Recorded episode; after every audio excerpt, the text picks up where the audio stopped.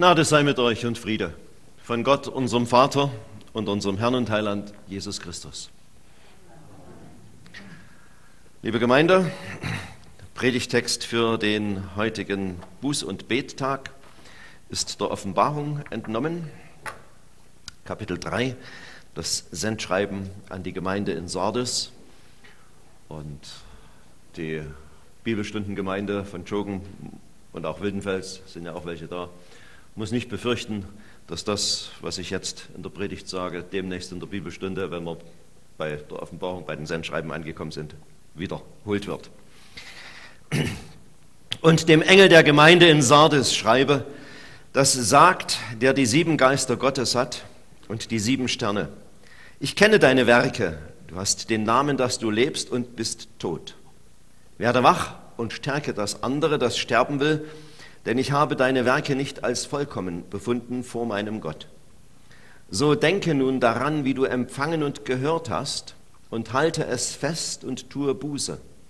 Wenn du aber nicht wachen wirst, werde ich kommen wie ein Dieb, und du wirst nicht wissen, zu welcher Stunde ich über dich kommen werde.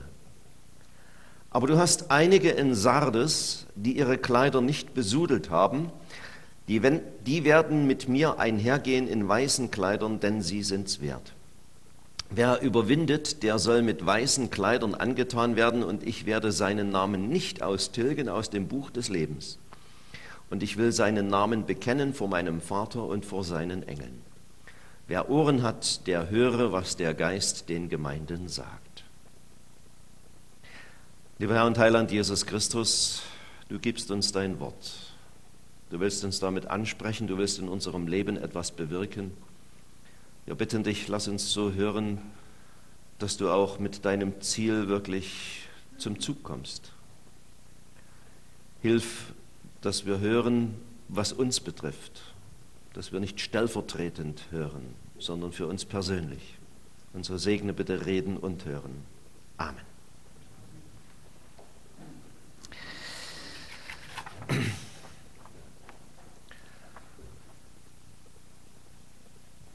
Es kommt ja manchmal vor, dass auch junge Leute müde werden. Ne? Da schläft das Fritzel in der Schule ein und der Lehrer geht auf leisen Sohlen so an seinen Platz. Da macht er ein Geräusch und das Fritzel zuckt zusammen und ist sofort hellwach. Dann fragt der Lehrer, weißt du, was du bist? Ja, ein aufgewecktes Bürschchen. Liebe Gemeinde, übrigens, bei mir ist auch schon mal jemand im Konformantenunterricht eingeschlafen. Ne? Aber äh, ich sage jetzt nicht, wer es war, es war ein Joken. äh, da die anderen aber wach geblieben sind, äh, gehe ich mal davon aus, dass ich nicht die Ursache für diesen Schlaf war. Ums Schlafen geht es hier vordergründig. Wenn Jesus sagt, wach auf. In Wirklichkeit aber geht die Sache viel tiefer. Und zwar habe ich diesen Text, das Sendschreiben an die Gemeinde in Sardes, überschrieben mit den Worten vom Schein zum Sein. Sardes war eine Gemeinde, die zu dieser Zeit, als sie, oder war eine Stadt, Sardes war eine Stadt, äh, in der Zeit, als dieses Sendschreiben an die dortige Gemeinde geschrieben worden ist, war sie schon relativ bedeutungslos. Sie hat um die Zeitenwende herum ein schweres Erdbeben äh, erlitten und hat sich von diesem Schaden nie wieder richtig erholt. Aber in der äh, vorchristlichen Zeit war Sardes eine bedeutende und vor allen Dingen eine sehr reiche Stadt. Vielleicht habt ihr mal den Namen Krösus gehört, ein König, der in Sardes residierte. Der war so reich, dass er seinen Soldaten, die in der Stadt Wache äh, hielten, auf den Stadtmauern, dass er denen goldene Helme äh, anfertigen ließ. Aber genau diese, dieser Wohlstand war dann auch in der Geschichte von Sardes mal das Verhängnis. Die Stadt wurde belagert und einem der Soldaten fiel der Helm, als er so über die Mauer guckte, runter. Und das wurde vom Feind beobachtet. Und dann haben die das ganz genau in den Blick genommen und sahen, wie zu einer unscheinbaren Stelle auf einmal der Soldat rauskam und sich seinen Helm wieder geholt hat. Und da haben die dann bei passender Gelegenheit nachgeforscht und haben eine unbewachte Pforte gefunden und da konnten sie dann die Stadt von innen äh, aufrollen. Und ein ähnliches Vorkommnis hat es dann äh, ein paar Generationen später nochmal gegeben. Also Sardes und der Schlaf, das sind zwei äh, Größen, die offensichtlich zusammengehören. Vom Schein zum Sein. Punkt 1, unser Erscheinungsbild kann täuschen. Jesus spricht hier den Gemeindeverantwortlichen an, also ich habe das schon mal kürzlich erläutert in der Bibelstunde, Engel ist hier Unsinn, wenn wir an die himmlischen Boden denken. Was macht das für einen Sinn, wenn der auferstandene und erhöhte Herr von seinem himmlischen Vater eine Botschaft kriegt, die er an seine Knechte äh, weitergibt und dann muss von diesen Knechten diese Botschaft wieder an die himmlischen Boden äh, zurückgebeamt werden oder wie auch immer. Das ergibt keinen Sinn. Das Wort Engel heißt ja schlicht und einfach auch Bote. Und eine der für mich sehr einleuchtenden Erklärungen ist, dass die sieben Gemeinden, für die Johannes offensichtlich Bischof war, äh, dass die sieben Gemeinden Abgesandte zu ihm geschickt haben. Boten, Angelos. Ne, und da ist das für mich ganz plausibel. Vielleicht waren es sogar so eine Art Gemeindevorsteher oder Leute aus dem Ältestenkreis. Also, dem Engel der Gemeinde in Sardes schreibe, das sagt, der die sieben Geister Gottes hat und die sieben Sterne. Ich kenne deine Werke, du hast den Namen, dass du lebst und bist tot. Lebendige Gemeinde. Da kann man ein kräftiges Fragezeichen dahinter setzen, weil immer auch die Frage zu bedenken ist, was macht denn eine lebendige Gemeinde aus? Offensichtlich ist der Eindruck, den die Menschen von dieser Gemeinde haben, einer, dass die Leute sagen, boah, dort brummt's, da läuft's, da ist Leben in der Bude. Und das ist das Vordergründige. Jesus aber sagt in aller Klarheit, du bist tot. Hier ist der auferstandene Herr, der es an seine Nachfolger sagt. Der irdische Jesus hat eine ähnliche Botschaft an sein Volk gehabt. Als die glaubten, mit den durchaus eindrucksvollen Zeremonien im Tempel etwas zu liefern, an dem Gott ausschließlich seine helle Freude haben müsste. Und da sagt Jesus, ihr seid tot. Das sagt er nicht so wortwörtlich, aber aus den Botschaften, die er im Johannesevangelium äh, so verkündigt, wird das deutlich. Die Frage ist, leben wir aus der Kraft des Heiligen Geistes? Ist bei uns ein Auferstehungsleben da? Oder bemühen wir uns um einen frommen Betrieb? Man kann die Kirchennachrichten voll drucken mit Aktivitäten und Initiativen. Und es kann an Gott erheblich vorbeigehen. Ich habe vor ein paar Jahren eine CD geschenkt gekriegt, von dem, äh, es ist ein Vortrag von dem Wolfgang Dick, der das Buch geschrieben hat, vom Knast zur Kanzel. In diesem Vortrag sagt Wolfgang Dick von sich selber, dass er eine Zeit lang Christsein gespielt hat. Und das haben die anderen nicht wahrgenommen. Aber Jesus nimmt es wahr. Jesus nimmt es wahr und blickt durch. Er hat die sieben Geister Gottes. Und das ist der zweite Punkt. Jesus blickt durch. So stellt er sich vor. Das sagt, der die sieben Geister Gottes hat. Jedes dieser sieben Sendschreiben oder in jedem dieser sieben Sendschreiben stellt sich ja Jesus nochmal mit einer dieser Komponenten vor, die am Eingang erwähnt werden, wo er generell erstmal geschildert wird, wie ihn Johannes wahrnimmt. Ne? Und hier die sieben Geister Gottes. Was hat es mit diesen sieben Geistern Gottes auf sich? Da finden wir bei Jesaja im elften Kapitel einen deutlichen Hinweis. Das ist eine der Weissagungen, die dann auch in Kürze in der Weihnachtszeit wieder zur Sprache kommen wird. Auf ihm wird ruhen der Geist des Herrn, der Geist der Weisheit und des Verstandes, der Geist des Rates und der Stärke, der Geist der Erkenntnis und der Furcht des Herrn. Sieben verschiedene Geister sind es nicht, es ist eine Ausprägung des einen Heiligen Geistes Gottes in sieben Modulen, Modifikationen, in sieben verschiedenen Ausformungen, Ausprägungen. Und sieben ist eine Zahl der Vollkommenheit. Mehr Geist Gottes gibt es nicht. Und dieser Geist Gottes, wo er ist, dann ist er immer in seiner Ganzheit da. Aber weil Jesus eben auch völlig unbehelligt von Sünde, von Eigenmächtigkeit ist, ist dieser Geist Gottes natürlich in ihm schon in seinem Erdenleben in vollem, ungetrübten, uneingeschränktem Umfang aktiv, tätig, wirksam gewesen. Erst recht natürlich in der himmlischen Herrlichkeit. Und so hat er den allein berechtigten diagnostischen Blick. Er kann die zutreffende Diagnose stellen. Und da erinnert Jesus die Gemeinde in Sardes folgendermaßen. So denke nun daran, wie du empfangen und gehört hast, und halte es fest und tue Buße. Wenn du aber nicht wachen wirst, werde ich kommen wie ein Dieb, und du wirst nicht wissen, zu welcher Stunde ich über dich kommen werde. Jesus erinnert an das, was die Gemeinde empfangen und gehört hat.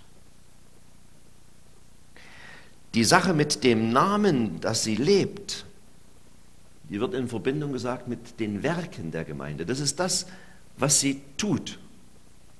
Das, wovon sie überzeugt ist, zur Ehre Gottes zu handeln.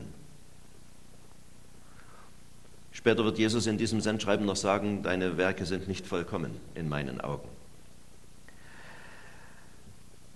Könnte es sein, dass die ganze Sache daran hängt und hinkt, dass der schlichte Glaube und das dankbare Empfangen der Rechtfertigung, das freudige Annehmen des Heils für die Gemeinde zu unbedeutend geworden ist und dass sie nach einem Stand, nach einem Status strebt, der eben nicht mehr in der Bescheidenheit des Empfangens gegründet ist, sondern in der Wucht der Selbstdarstellung?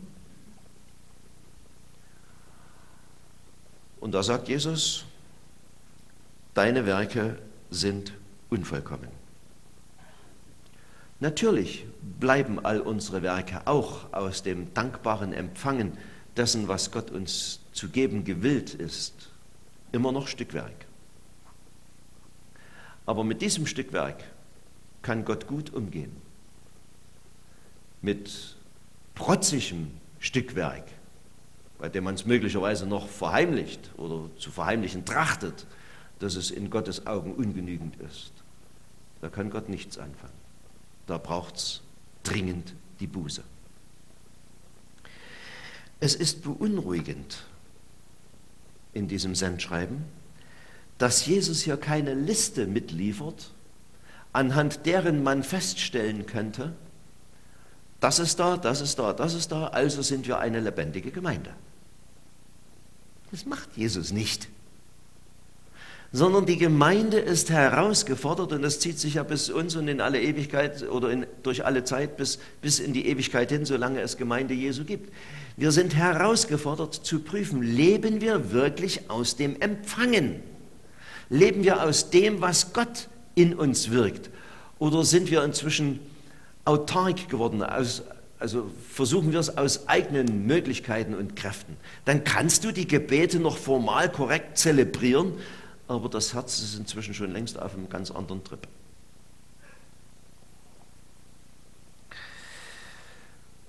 Und Jesus ist hier sehr deutlich. Übrigens, Sardes ist eine Gemeinde, die als Ganze kein Lob kriegt. Nur ein paar wenige kriegen in dieser Gemeinde ein Lob. Es ist noch nicht ganz so heruntergekommen wie Laodicea. Äh, die, da kriegen nicht mal mehr Einzelne ein Lob, die wird nur komplett äh, kritisch gesehen. Aber was Jesus zu sagen hat, das ist mit einer deutlichen Warnung verbunden.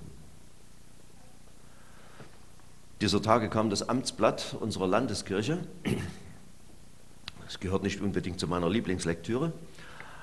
Äh, ich habe mal die Überschriften überflogen. Da gibt es einen amtlichen Teil und einen Handreichungsteil. Der amtliche Teil, das sind die ganzen kirchlichen Verordnungen und, und Regularien drin.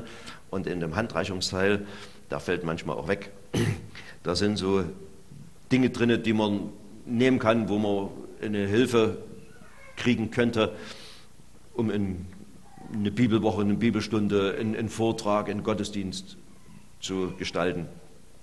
Und da ist über diesen Bibeltext auch etwas drin. Ich habe es nicht in seiner Gänze gelesen, nur die Überschrift zur Kenntnis genommen. Und die Überschrift lautet in etwa, Gott lädt uns ein. Ja, natürlich ist das eine Einladung. Aber das ist zu wenig. Gott warnt uns auch. Und wir haben es vorhin in der Epistellesung in aller Deutlichkeit auch vor Augen gemalt bekommen. Im Neuen Testament ist vom Zorn die Rede, vom Zorn Gottes. Und wenn wir immer nur von Einladung und von äh, schönem und sanften äh, Tönen reden, dann verheimlichen wir den Menschen etwas. Stücke weiter hinten in der Offenbarung ist vom Zorn des Lammes die Rede. Also das sollten wir schon ein bisschen deutlicher in den Blick nehmen, als es vielfach geschieht. Wenn du, dir, wenn du aber nicht wachen wirst, werde ich kommen wie ein Dieb und du wirst nicht wissen, zu welcher Stunde ich über dich kommen werde. Dann kommt die Bestätigung für die einigen in Sardes, die ihre Kleider nicht besudelt haben. Die werden mit mir einhergehen in weißen Kleidern, denn sie sind's wert. Es kann nicht heißen, dass das Menschen sind ohne Sünde. Da gibt es außer Jesus keinen, der das in seinem Erdenleben hingekriegt hat und wird es auch nicht geben. Es kann aber heißen, dass diese Menschen aus der Vergebung leben und dadurch schon mal im Blick von Jesus als rein, weil gereinigt dastehen und denen wird letztendlich das Zeichen der Unschuld umgehängt, das weiße Kleid. Nachdem Jesus zum einen darüber informiert, dass unser Erscheinungs Erscheinungsbild täuschen kann und zum anderen klar macht, dass er den Durchblick hat, hat er aber auch einen Auftrag für Aufgeweckte. Wer überwindet, Entschuldigung, halt, stärke das, was sterben will, hier oben. Werde wach und stärke das andere, das sterben will. Die Sache mit dem Sterben begegnet uns in der Bibel an sehr vielen Stellen, im geistlichen, im übertragenen Sinn.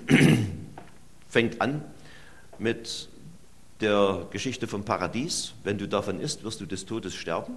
Das ist nicht der biologische Tod, denn die leben hinterher noch recht kregel weiter und ihre Nachkommenschaft zeugen sie außerhalb des Paradieses.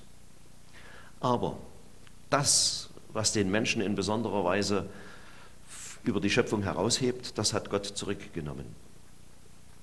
Bei Hesekiel wir, lesen wir mehrfach, dass Gott es völlig unverständlich findet. Ja, warum wollt ihr denn sterben?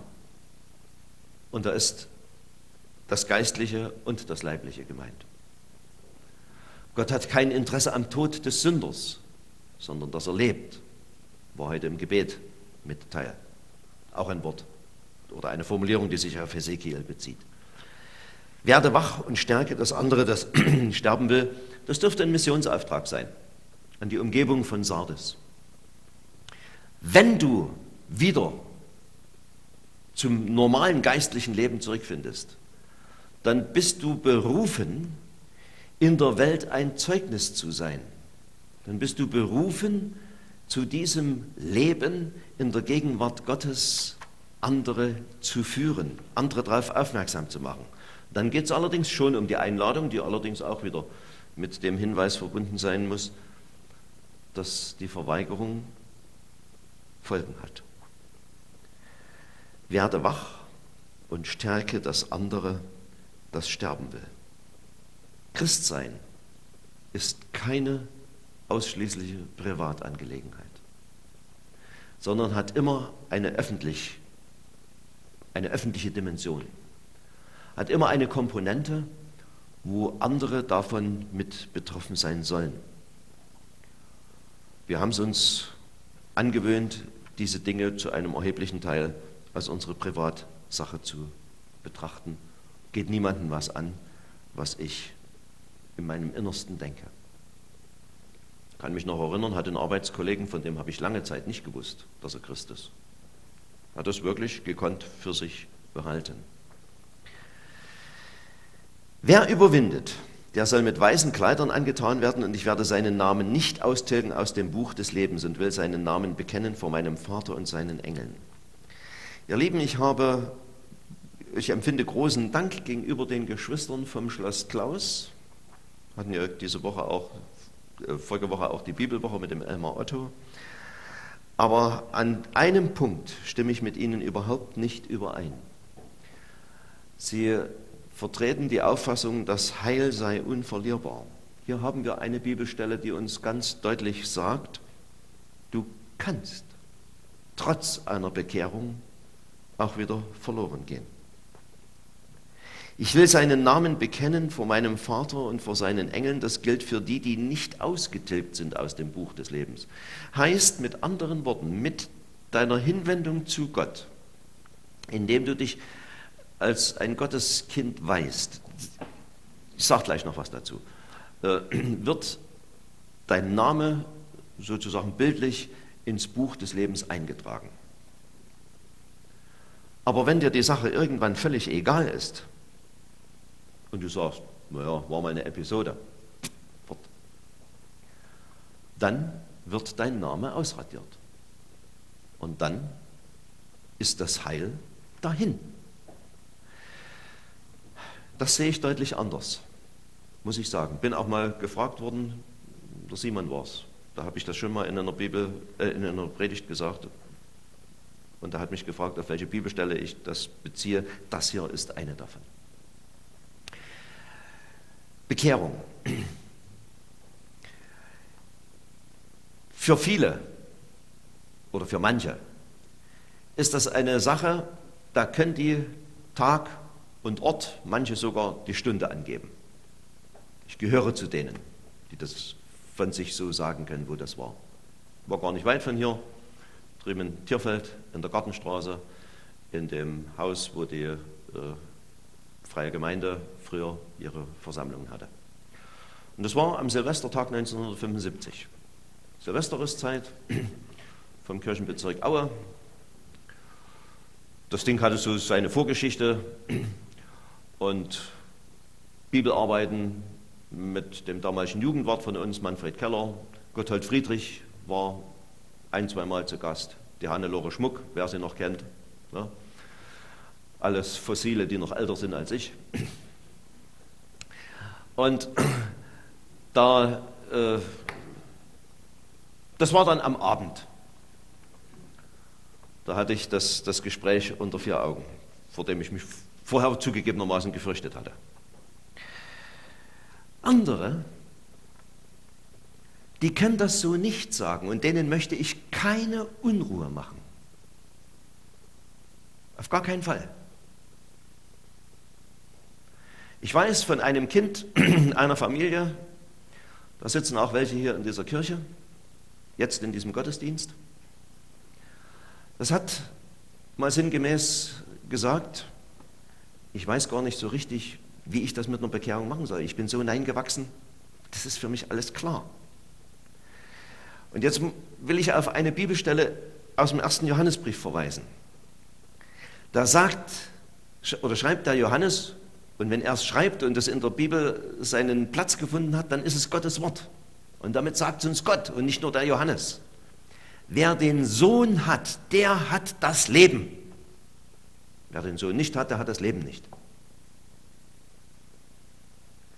Also nicht, wenn du sagen kannst, an dem und dem habe ich mich bekehrt, hast du das Leben, sondern wenn du den Sohn hast. Und es kann sein, dass du in deiner Biografie zu diesem Punkt hingewachsen bist und nie sagen kannst, das war an dem und dem und dort und dort. Aber wenn du sagen kannst, ich habe den Sohn, und zwar als Heiland und Erlöser, den Sohn Gottes, dann sind die Dinge klar. Mehr braucht es nicht. Aber auch dort die klare Ansage, wer den Sohn nicht hat, der hat das Leben nicht. Und am Ende sagt Jesus, was er jeder Gemeinde hier sagt, wer Ohren hat, der höre, was der Geist den Gemeinden sagt. Sagen wir es mal anders. Sperrte Löffeln auf und lebt danach. Amen. Und der Friede Gottes, der höher ist als alle Vernunft, bewahre unsere Herzen und Sinne in Christus Jesus. Amen.